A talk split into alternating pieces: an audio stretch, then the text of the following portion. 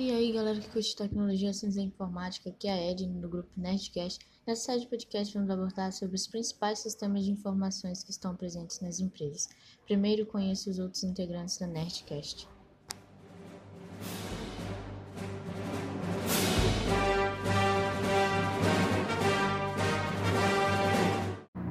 E aí, galera, aqui é o Bruno.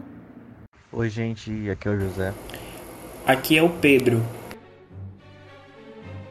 Bom, o sistema de apoio à decisão basicamente analisa os dados coletados e cria cenários que possam ocorrer, e caso ocorra, auxilia o gerente de nível tático a tomar decisões. O SED auxilia o gerente de nível tático a tomar decisões mais complexas. Focam problemas únicos e que se alteram com rapidez, ou seja, o procedimento de resolução de problemas não pode ser totalmente predefinido.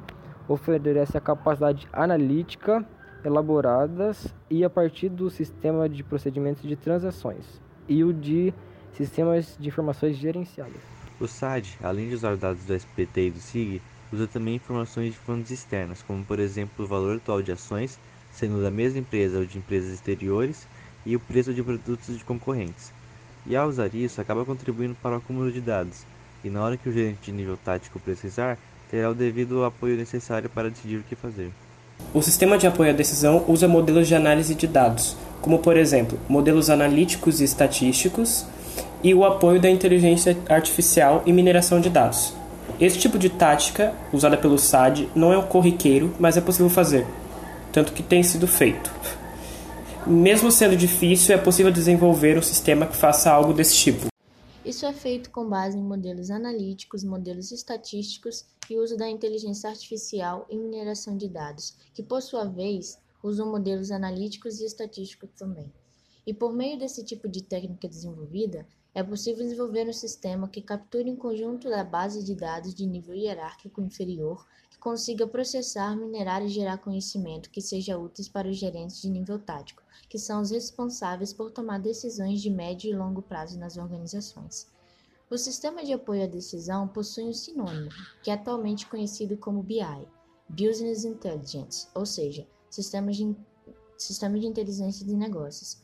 Pode ser chamado tanto de sistemas de apoio à decisão quanto sistemas BI. Alguns exemplos para sistemas de apoio à decisão podem ser do departamento de vendas e marketing.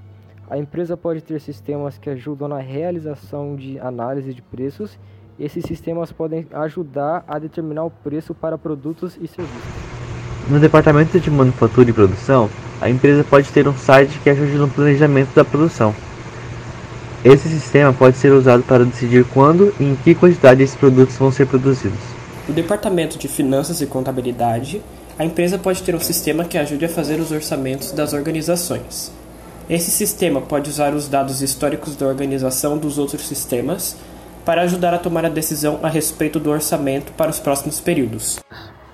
No departamento de RH, a empresa pode ter um sistema que ajude a fazer análise de remuneração.